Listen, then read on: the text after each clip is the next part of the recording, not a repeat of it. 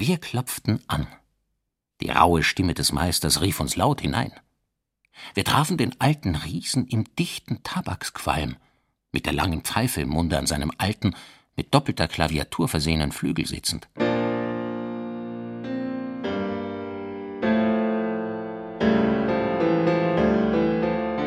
Die Schwanenfeder, mit der er zu schreiben pflegte, hatte er in der einen Hand, ein Notenblatt vor sich. Das Gesicht mit seinen derben, bürgerlichen und doch so bedeutenden Zügen hatte er nach der Tür uns zugewendet.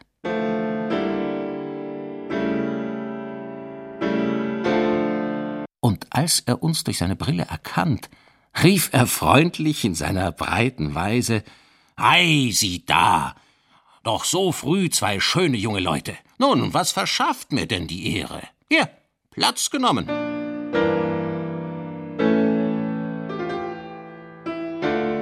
Karl Friedrich Zelter, der Freund Johann Wolfgang von Goethes, Leiter der Berliner Singakademie, im bürgerlichen Beruf Maurermeister, empfing Besuch in der Sache der Passionsmusik eines gewissen Sebastian Bach.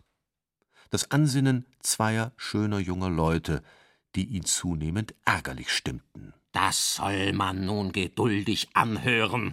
Haben sich's ganz andere Leute müssen vergehen lassen, diese Arbeit zu unternehmen.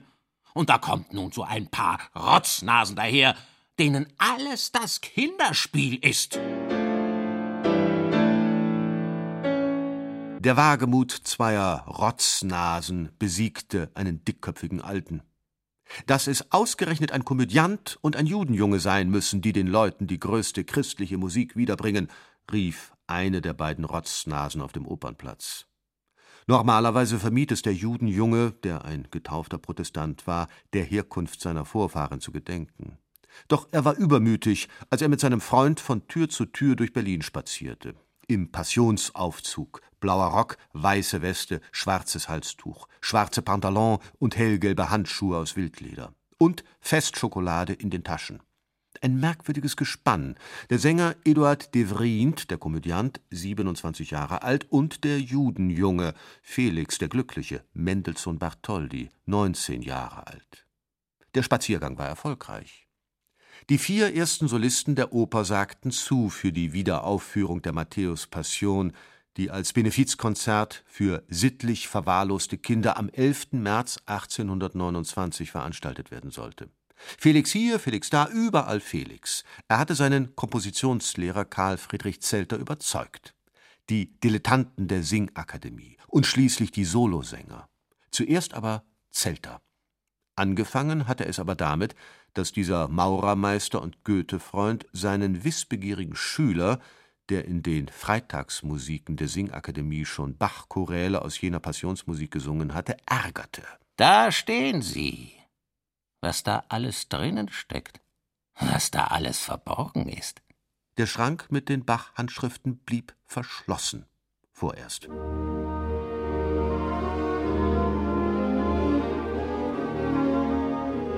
Bekanntmachung. Ein wichtiges und glückliches Ereignis steht der musikalischen Welt, zunächst aber Berlin, nahe bevor. In den ersten Tagen des März wird unter Direktion des Herrn Felix Mendelssohn Bartholdy die Passionsmusik nach dem Evangelisten Matthäus von Johann Sebastian Bach aufgeführt. Das größte und heiligste Werk des größten Tondichters, tritt damit nach einer fast hundertjährigen Verborgenheit in das Leben. Eine Hochfeier der Religion und der Kunst.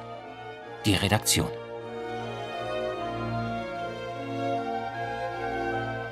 Erst die Welt, aber vorher Berlin. Auf jeden Fall zunächst Berlin, dann mindestens die Welt.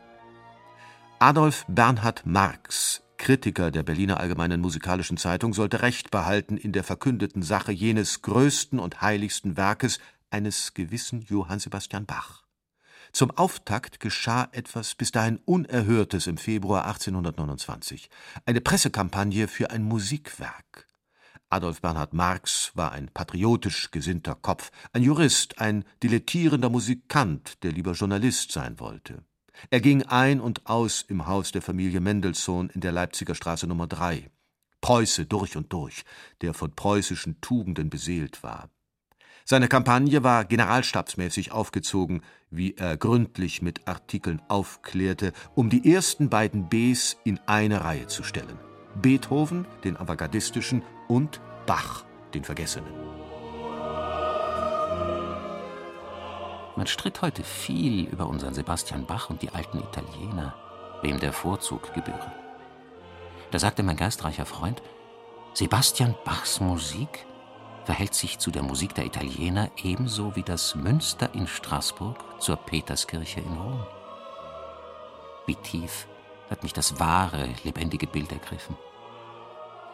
Ich sehe in Bachs achtstimmigen Motetten den kühnen, wundervollen romantischen Bau des Münsters mit all den fantastischen Verzierungen, die künstlich zum Ganzen verschlungen, stolz und prächtig in die Lüfte emporsteigen. E.T.A. Hoffmann hatte eine Idee Goethes salonfähig gemacht. Die vom Wesen deutscher Baukunst. Die Erfindung der gotischen Kunst als einer deutschen Kunst.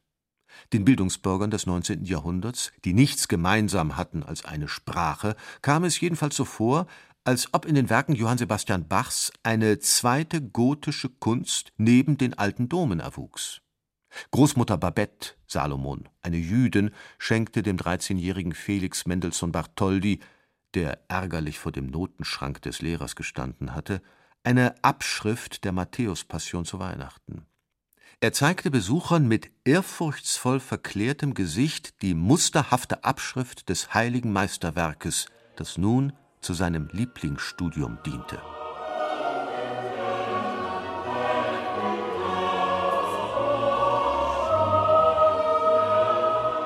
11. März 1829. Der Saal der Berliner Singakademie war überfüllt.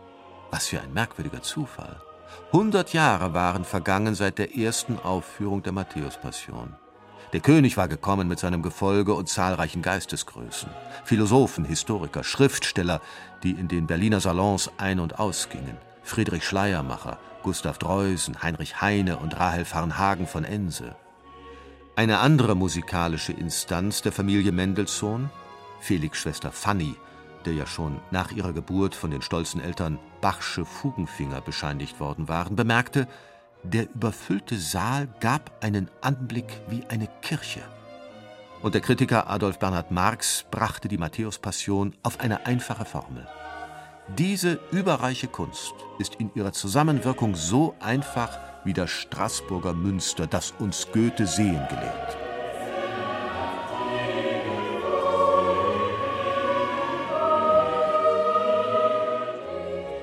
Die so gewürdigte Passionsmusik machte bald Schlagzeilen im urprotestantischen Preußen mit einer zweiten Aufführung an Bachs Geburtstag am 21. März in Berlin. Es folgten Frankfurt am Main, Breslau, weitere Städte ob Mendelssohn das geahnt hatte? Er hatte es vielleicht gehofft, als er alle gegen sich hatte.